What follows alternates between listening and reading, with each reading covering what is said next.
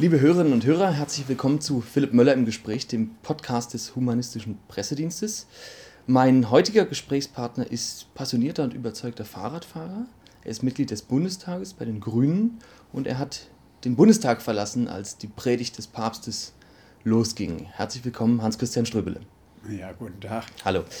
Herr Ströbele, zu Beginn des Interviews würde ich gerne einsteigen mit dem Thema politische Grundüberzeugungen. Was sind Ihre Political Beliefs? Was bewegt Sie am meisten in der Politik?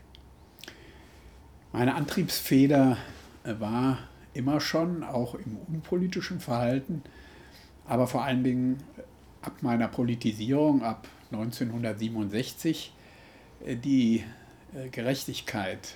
Ich kann mich über nichts so aufregen, wie wenn es ungerecht äh, in meiner Umgebung, in meinem Land oder auf der Welt zugeht. Äh, an erster Stelle steht da natürlich die soziale Gerechtigkeit. Äh, wenn ich, und was ich ja häufig mache, in Ländern des Südens fahre und da so offensichtlich die ungerechte Verteilung von Einkommen, von Reichtum, von Nutzung der Ressourcen, der Möglichkeiten der, der Natur, wenn ich damit konfrontiert bin, da kann ich fast aus der Haut fahren äh, weil ich sage, das muss geändert werden. Äh, so kann die Menschheit nicht weiterleben. Aber es fängt auch bei ganz kleinen Sachen an. Oder nehmen Sie mal ein Thema, was jetzt eigentlich gar nicht hierher gehört, äh, etwa in der Frage der Legalisierung von Drogen in Deutschland. Ich finde es als eine der schlimmsten Gesellschaftslügen in unserer Gesellschaft und auch Ungerechtigkeiten, äh, dass man sich die Hucke voll saufen kann mit Alkohol. Mhm. Das wird beklatscht, das wird belächelt, das wird bejubelt, das wird gefeiert. Äh, wenn ich aber eine Haschisch-Zigarette rauche, äh, dann trifft mich der Bandstrahl der Gesellschaft und mhm. wenn ich mit dem Zeug handle oder das anbaue, dann komme ich ins Gefängnis.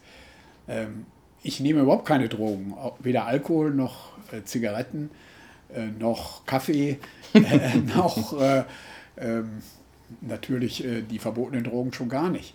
Aber ich finde das einfach denkbar ungerecht, dass man eine sehr viel gefährlichere Droge, wie zum Beispiel Alkohol oder Zigaretten, dass man dafür öffentlich werben darf, sogar im öffentlich-rechtlichen Fernsehen, ähm, vor und nach Fußballveranstaltungen. Und dass, wenn man dasselbe für Haschisch oder für Cannabis, Hanf machen würde, man unter den Bandstrahl hm. der Gesellschaft fällt. Ja, da kann ich Ihnen als Ex-Kiffer nur zustimmen. Man sollte, glaube ich, an der Stelle den Schutz der Jugend nicht mit der Bevormundung Erwachsener verwechseln. Das ist vielleicht. Völlig richtig, äh, natürlich. Auch beim Alkohol ist es ja so, dass man die Jugend schützen will und deshalb Verbote errichtet hat und die sind sogar sanktioniert. Also wenn man das nicht einhält, wird man bestraft. Das kann man natürlich beim, beim Cannabis oder Hanf genauso machen. Ähm, aber dass man auch das Gesellschaftliche in dieser Weise ächtet, wo es überhaupt, wenn man es vergleicht miteinander, die verschiedenen Süchte, äh, überhaupt nicht annähernd so gefährlich ist. Zehntausend, Zehntausende von Menschen sterben jedes Jahr in Deutschland an den Folgen von Alkohol äh, und noch viel mehr an den Folgen von Nikotin, also Zigaretten vor allen Dingen das führt nicht dazu, dass auch nur einer eine Sekunde darüber nachdenkt, ob mhm. man das verbieten soll. Ich will das auch nicht verbieten.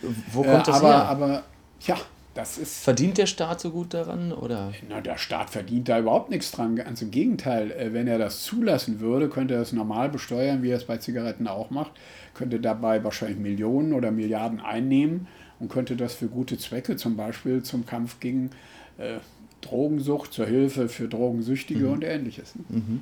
Gut, zum Thema soziale Gerechtigkeit.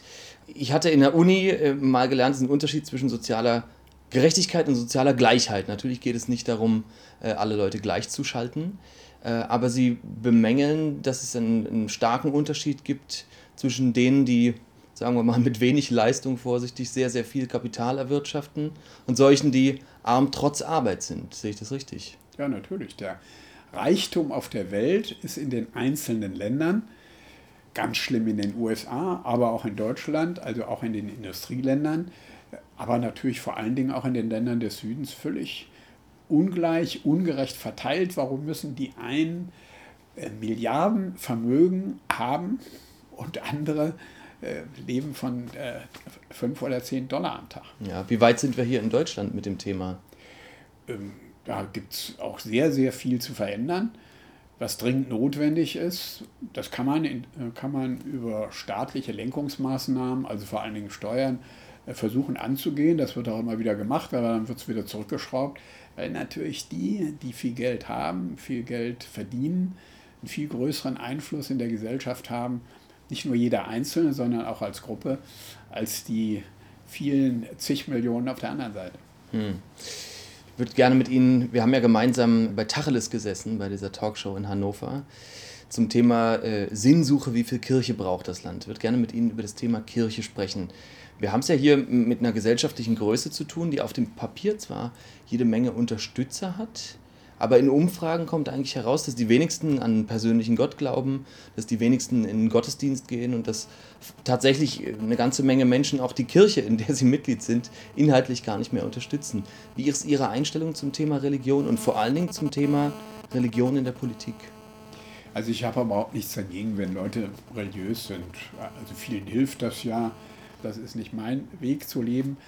Aber ich halte die Religionsfreiheit hoch. Äh, ich würde mich auch persönlich nicht nur dafür engagieren, sondern auch auf die Barrikaden gehen, äh, wenn jemand sagt, Religion will ich abschaffen, äh, zwangsweise oder ähnliches, oder unterdrücken. Schlimm wird es dann, wenn eine Religion andere Leute oder ein Gläubiger, ein Radikalgläubiger, ein fundamentalistischer Gläubiger, ob nun fundamentalistischer Christ oder fundamentalistischer Muslim äh, andere Leute in ihren Möglichkeiten, in ihren Rechten einschränkt äh, oder gar bedrängt oder unterdrückt oder bekämpft. Mhm. Wie viel Christentum steckt in, in Ihrer Partei, in den Grünen? Das hat sich, glaube ich, schon verändert. Also die Grünen waren von Anfang an nicht antichristlich. Es gab immer äh, eine Gruppe, äh, die sich nannte Christen bei den Grünen. Mhm die wurden auch akzeptiert und es gab äh, natürlich auch immer Leute, die kein Hehl draus machten, dass sie gläubige evangelische oder katholische Christen sind.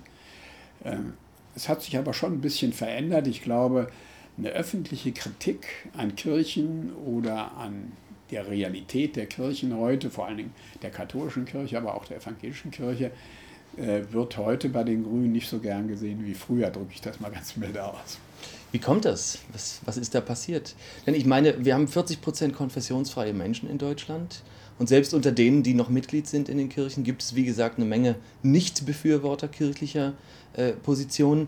Hat die Politik da eventuell einen Trend verschlafen, zu sagen, äh, wir halten die christlichen Werte hoch, aber auf der anderen Seite steht da ein Großteil der deutschen Bevölkerung, die sagen, ja, Moment mal, das interessiert uns überhaupt nicht. Wir wollen Politik und wir wollen keine Religion. Also die Kirchen die christlichen Kirchen spielen in Deutschland nach wie vor eine sehr, sehr große Rolle, auch in der Politik. Nicht umsonst haben wir die führende Regierungspartei, genau. Äh, die sogar äh, das Christentum im Namen trägt, also christlich-demokratische oder christlich-soziale Union. Ähm, und ich glaube auch, dass insgesamt der Einfluss der Kirchen viel größer ist als ihr Anteil inzwischen an realen Christen, äh, mhm. Menschen, die das Christentum leben, äh, in der Gesellschaft, in der deutschen Gesellschaft. Das ist tradiert, jedenfalls führt es dazu, dass sich kaum jemand in Deutschland traut, äh, öffentlich sich damit hervorzutun oder zu profilieren, ähm, dass er die Kirche, äh, kirchliches Handeln in Frage stellt oder äh, dass er auch nur solche Institutionen wie die Kirchensteuer äh, ernsthaft diskutiert. Wenn man das versuchen würde heute im Deutschen Bundestag, ich glaube, ähm, da bliebe man ziemlich allein. Ja, nun sind Sie so jemand, der das öffentlich kritisiert, der die Papstpredigt, sage ich mal, im Bundestag verlassen hat. Wie sind da die Reaktionen? Ich habe selten so viele Reaktionen auf eine öffentliche Äußerung oder öffentliches Handeln mitbekommen. Es sind hunderte von Mails 80 Prozent davon sehr böse, äh, negativ. Und dabei sind äh, Äußerungen, die man Christenmenschen eigentlich verbieten sollte oder die man bei Christenmenschen überhaupt nicht vermutet, äh, dass man mich hätte vergasen sollen, dass man mich an die Wand stellen sollte. Ich frage mich dann immer, wenn ich sowas lese, was habe ich eigentlich gemacht? habe ich gegen äh, den Heiligen Vater ein Attentat verübt oder wenigstens versucht? Habe ich ja nicht, sondern ich bin ganz leise aufgestanden und aus einem der hinteren Reihen, ich glaube drittletzte Reihe, rausgegangen. Das hat zu solchen Emotionen und Vorwürfen bereits geführt, dass ich denke, da sind äh, fanatische Leute dahinter, äh, die man bei Christen eigentlich nicht dulden dürfte. Ja, nun gut, bei Christen sagen sie jetzt, ja, ein Christ ist ja noch, noch lange nicht gleich ein Christ. Also auch da gibt es ja himmelweite Natürlich, Unterschiede, ja. offensichtlich. Mich würde noch interessieren, es wird ja immer, also gerade Politiker, die das Christentum eben in der Politik sehen wollen und verbreiten, äh, beziehen sich ja immer wieder auf die sogenannten christlichen Werte müsste man ja auch sagen, also wir leben in einer Demokratie, die geprägt ist durch Menschenrechte. Weder Demokratie noch Menschenrechte sind aus den Kirchen heraus entstanden, sondern mussten gegen deren Widerstand erkämpft werden.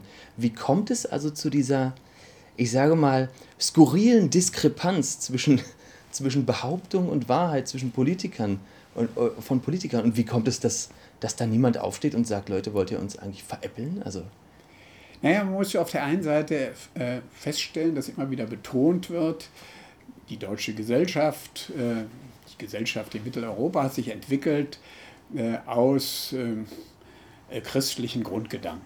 Das ist rein historisch richtig.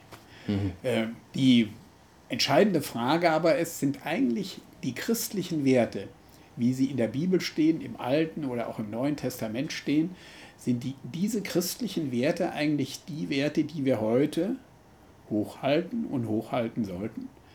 Äh, und wenn man das genau auseinander nimmt, dann äh, haben Sie völlig recht, dann sind, ist eigentlich aus der Kritik an den christlichen Kirchen, vor allen Dingen an der katholischen Kirche, aber auch an der protestantischen Kirche, sind äh, Werte entstanden, die heute dominierend, jedenfalls allgemein anerkannt sind, wie beispielsweise äh, die Wahrung der Menschenrechte, die war absolute Toleranz anderen gegenüber. Ähm, das sind ja nicht christliche Urwerte. Mhm. Also wenn man in der Bibel das nachliest, da unterscheidet sich das ja kaum von schlimmsten äh, äh fundamentalistischen, islamistischen äh, äh Thesen. Ähm, was man alles mit denen machen soll, äh, die nicht an Gott glauben, die nicht an diesen Gott glauben, die nicht an den katholischen Gott glauben. Ähm, das steht heute noch in vielen Kirchenbüchern auch der katholischen Kirche drin. Die kommen in die Hölle, ähm, die sind da beim Teufel und bei den ganzen Bösen.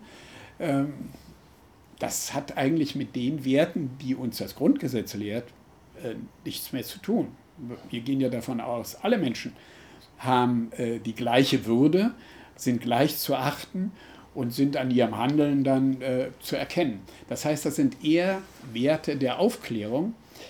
Die Aufklärung ist natürlich auch eine Reaktion auf äh, die Praktizierung der christlichen Kirche äh, und deshalb gehören sie irgendwie dazu. Mhm. Aber sie sind ja Gegenwerte, die eigentlich äh, gegen die damals äh, gegebenen christlichen Werte entstanden sind. Und ich halte es mir mit diesen Werten der Aufklärung und fühle mich den, den christlichen, nicht nur den christlichen Glauben, sondern auch den alten christlichen Werten, äh, schon wenn sie in der Bibel sind, äh, wenig verbunden. Hm. Also was ich da alles lese, was man mit äh, einem Mann, der bei einem Manne liegt, machen soll, den soll man steinigen. Ja, ja. Oder was man gegen Ehebrecher tun soll, dann kann ich sagen, na, da müsste man fast die Hälfte der, der Bevölkerung, die heute in Deutschland lebt, äh, in die Hölle schicken. Wenn es die denn gäbe. Ja, wenn es die gäbe. Gut, nun gibt es ja Kinder, die tatsächlich auf einen zukommen. Ich habe das beispielsweise erlebt und mich ja wirklich fragen, Herr Möller, haben Sie keine Angst vor dem Teufel, der in der Hölle auf Sie wartet, wenn Sie nicht an Gott glauben? Ein, ein Beispiel, vielleicht ein heftiges Beispiel dessen, was Kinder teilweise im Religionsunterricht lernen. Wie ist Ihre Position zum Thema Religion an den Schulen? Also einmal muss ich sagen, ich bin auch christlich erzogen worden. Äh, ich war mit 10, 12 Jahren, als ich äh, zur Kommunion gegangen bin, äh, auch in so einem Gefühl, wie ich das manchmal heute noch bei Jugendlichen, aber auch bei Erwachsenen natürlich finde, dass ich mir so ganz heilig vorkam, muss man ja fast sagen. Ähm, da wollte ich, hatte ich auch einen Berufswunsch, der war Papst. Oh Gott. Das hat sich aber dann gelegt. Da ist vieles dazwischen gekommen. Ähm, wenn ich an meinen Religionsunterricht zurückdenke, äh, dann schaudert mir heute. Äh, weil ich habe über andere Religionen und unter andere Religionen verstanden wir auch protestantische Kirche zum Beispiel. Ich mhm. bin ja, katholisch erzogen worden, in den katholischen Religionsunterricht gegangen. Ähm, äh, nur Böses gehört. Also ich weiß, dass ich lange Zeit auf meinem Schulweg einen großen Bogen um die evangelische Kirche, an der ich vorbeikam, auf dem Schulweg gemacht habe, weil mir im Religionsunterricht beigebracht worden ist, da sind die, die eigentlich schlimmer sind als die Heiden. Äh, und wenn ich da hinkomme oder in die Nähe komme oder gar in eine solche Kirche reingehe, dann ist das eine schwere Sünde. Und das wollte ich natürlich nicht. Also äh, das macht sich vieles geändert haben heute. Ähm, aber das sind so die Grundwerte, die mir damals vermittelt worden sind und deshalb, nicht nur deshalb, äh, sondern auch grundsätzlich meine ich, dass in einer staatlich, staatlich organisierten Schule ähm, der Religionsunterricht, der also Kinder in eine bestimmte, in einer bestimmten religiösen äh, Weise unter, äh, unterweist mhm. äh, oder äh, im Religionsunterricht betreibt, dass der nicht sein sollte, sondern Kinder sollten natürlich möglichst früh, sobald sie es verstehen, und dann auch als Jugendliche ähm, möglichst viel über Religionen lernen, über die unterschiedlichsten Religionen, die es in Deutschland gibt, die hier praktiziert werden, die es auf der Welt gibt. Das ist interessant, das lehrt einen auch über die Menschheitsgeschichte sehr viel, auch über äh, das, die, das eigene Wertesystem, was man dann selber daraus möglicherweise entwickelt hat, das ist richtig und notwendig, aber nicht einseitig hin, gar indoktriniert in Richtung auf einer äh, Glaubensgemeinschaft, auf eine bestimmte Kirche. Ja, mein Kollege Michael Schmidt-Salomon sagte gerade, wer nichts über Religionen weiß, der versteht ja heutzutage noch nicht mal mehr die Tagesschau. Ja, also beispielsweise der Nahostkonflikt ist schwer zu verstehen, wenn man nichts über die Entwicklung religiöser Gruppen versteht. Ja, natürlich. Genau. Ja, aber man sollte eben da zeigen, wo viele Religionen ja auch vieles gemeinsam haben. Das ist ganz mhm. spannend, das vermutet man gar nicht. Aber auch, wo sie sich sehr unterscheiden und warum sie sich unterscheiden, wie das entstanden ist historisch, aus welchen Gründen, aus welchen Erklärungen heraus. Das haben sie ja sowohl im christlichen, in den verschiedenen christlichen Religionen gehabt, wo sich immer wieder neue Glaubensrichtungen, die den anderen Glaubensrichtungen bestritten haben, dass sie überhaupt äh, existieren dürfen. Aber das haben sie auch im Islam. Es gibt ja offenbar äh, nicht so schlimme Feinde wie die, die eigentlich einer gemeinsamen Religion angehören. Ja, ne? die sich dann Sunniten. auf grausamste Weise umbringen, weil sie den anderen vorwerfen, sie haben jetzt den Koran oder die Bibel äh, falsch interpretiert. Aber auch, wir dürfen uns da überhaupt nicht äh, überheben, äh, jetzt äh, gegenüber anderen Religionen, zum Beispiel dem Islam, weil wir haben einen 30-jährigen Krieg hier mitten in Europa, hier, wo wir hier sitzen, äh, geführt, 30 Jahre lang, und das war ja nicht der einzige. Äh, da ging es angeblich jedenfalls äh, um Religion, um welche Religion nun die bessere oder die dominierendere sein soll katholische oder protestantische. Ja gut, das Christentum hat ja nachweislich die fetteste Blutspur in der Geschichte äh, äh, Europas, vielleicht sogar der Welt hinterlassen. Ja, also. Da ist vieles Richtige dran. Ich will das jetzt nicht äh, werten, äh, nicht im, miteinander vergleichen, ob beim einen ein bisschen mehr, aber äh, auch die katholische Kirche, das ist ja einer der Vorwürfe, die ich diesem Papst mache, hat Schreckliches mitgemacht, etwa bei der Eroberung Lateinamerikas. Da mhm. wurden ganze Völker ausgelöscht und die katholische Kirche hat zum Teil die Ideologie dafür geliefert. Ja. Weil sie einfach bestritten haben, dass es sich da um Menschen handelt. Ja, es gibt ja noch heute im Nordosten von Afrika Hexenverbrennungen, die äh, angestiftet werden von christlichen Hasspredigern. Also äh, da muss man gar nicht so, vielleicht gar nicht so weit in der Geschichte zurückgehen. Aber ich würde gerne über ein letztes Thema mit Ihnen sprechen, und zwar über diese Occupy Wall Street, Occupy Bundestag Bewegung, über die Bewegung von Menschen, die, ich sag mal auf gut Deutsch, die Schnauze voll davon haben, dass Milliarden in Banken versinken und verpulvert werden und Gewinne privatisiert, wohingegen Verluste eben auf die Gemeinschaft verteilt werden. Äh, das wurde verglichen mit der 68er Bewegung. Welche Chancen hat eine solche Bewegung, ja eigentlich dem, dem humanistischen Gedanken beizutragen, nämlich eine bessere Welt zu schaffen. Also wir haben ja die schlimme Entwicklung des Kapitalismus, die damals so nicht zu sehen war, an die Wand gemalt und gesagt, da geht das hin. Und heute gehen die Menschen auf die Straße, ohne dass sie dieses ganze theoretische Gerüst hatten, ne, was wir damals haben, dass wir Marx gelesen und gesagt haben, das ist eine ganz äh, schlimme Entwicklung der Gesellschaft, die muss man stoppen und deshalb brauchen wir Revolution, deshalb brauchen wir gesellschaftliche, äh, radikale gesellschaftliche Veränderungen. Äh, heute zeigt sich, dass das, was wir in der Theorie damals erkannt hatten oder glaubten zu erkennen, äh, dass das in einem Maße Wirklichkeit wird, wie sich damals gar nicht, gar keiner äh, gewagt hätte, das auszusprechen. Dass wir auf der einen Seite äh, ja nicht nur die, die Wirtschaft, vor allen Dingen die Finanzwirtschaft haben, die die Reichtümer der Gesellschaft bei sich äh, akkumuliert, also anhäuft, und auf der anderen Seite Verarmung, äh, sondern dass inzwischen die Märkte, die Finanzmärkte, die Richtlinien der Politik bestimmen. Frau Merkel oder der Deutsche Bundestag hören doch jeden Morgen mit Ängsten die neuesten mhm, Nachrichten. Mhm. Was haben die Ratingagenturen? Das sind vielleicht 20, 30, 50 Leute auf der Welt, da, die da in den USA die Ratingagentur bestimmen. Was haben die sich wieder ausgeheckt? Mit was kommen die heute raus? Oder wie ist die Entwicklung der Finanzmärkte jetzt gerade schon äh, in Asien gewesen, weil das vorher ist, und dann in den USA? Und was müssen wir jetzt heute in der Politik, was müssen wir heute im Bundestag machen, was müssen wir an Gesetzen machen? Wo müssen wir noch äh, für die Banken, das war damals auch überhaupt nicht vorstellbar, Hunderte von Milliardenbeträge, jetzt geht es ja schon um Billionenbeträge. Mhm, ich mhm. frage mich, was eigentlich danach kommt, das weiß man nicht mehr.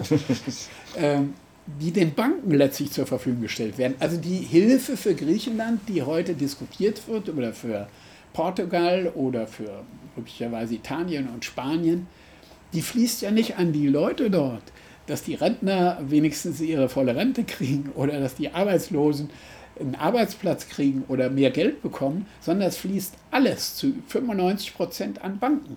Das heißt, wir beschäftigen uns jetzt seit vier Jahren mehr oder weniger stark, vor allen Dingen in den letzten Wochen, damit, äh, wie und wie viele Hunderte von Milliarden aus Steuergeldern äh, sollen den Banken zur Verfügung gestellt werden. Und dann sehen wir, die Banken, denen geht es schlecht, sie haben sich spekuliert, dann geht es ihnen wieder ein bisschen besser. Kaum haben sie den Kopf wieder oben, schütten sie Boni aus, schütten sie Dividenden aus mhm. von 25 bis 35 Prozent. Äh, und wir sagen, haben wir das nicht irgendwie bezahlt? Äh, das geht aber nicht an uns, sondern das geht an die Bankeneigner. Also äh, da türmt sich ein Skandal auf, der so offensichtlich ist, dass die Menschen, obwohl sie die, die ganzen theoretischen Zusammenhänge, die wir damals mühsam studiert haben, gar nicht sehen, auf die Straße treibt. Ich finde das richtig, ich finde das notwendig. Ich gehe selber dahin, soweit es irgendwie mir zeitlich möglich ist. Und ich hoffe, dass diese Bewegung nicht erlahmt, sondern immer stärker wird. Und hoffe so ein ganz bisschen nebenher, dass äh, bei dieser Beschäftigung äh, mit der Entwicklung unserer Gesellschaft auch so ein bisschen theoretischer Hintergrund äh, entsteht, äh, damit diese Bewegung stabil wird. Herr Ströble, einen ganz herzlichen Dank fürs Gespräch. Ihnen, liebe Hörerinnen und Hörer, herzlichen Dank fürs Zuhören und bis zum nächsten Mal. Das war Philipp Möller im Gespräch mit Hans-Christian Ströble, heute aus dem Bundestag. Bis bald, auf Wiederhören.